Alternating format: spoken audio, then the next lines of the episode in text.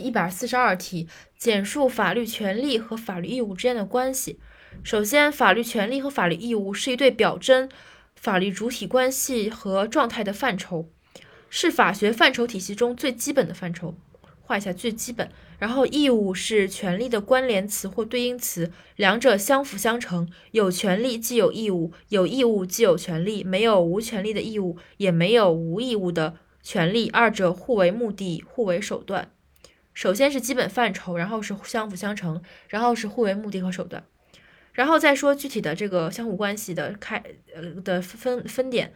从本质上看，权利是指法律所保护的某种利益。从行为方式角度看，它表现为要求权利人、权利相对人可以怎样行为，必须怎样行为，或不得怎样行为。权利的实现离不开义务的履行，它反映着主体在社会关系中独立自主和相互协作的关系状态。人是社会生活的主体，也是社会发展的主体，同时人又是社会发展所要保护和实现的目标。在社会生活中，每个人都有生存的追生存的需求，有满足自己基本利益和需求的愿望。人的生活需求既是一切社会活动的动机，也是权利概念存在的前提。由于，但是由于社会分工和利益资源的制约，每个人自身利益的实现和满足又离不开他人的协助和帮助，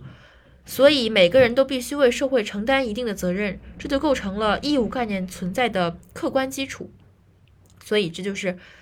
整个这总总结的这句话，就是在前面说，权利的实现离不开义务的履行，它反映着主体在社会生活中独立自主和相互协作的关系的状态。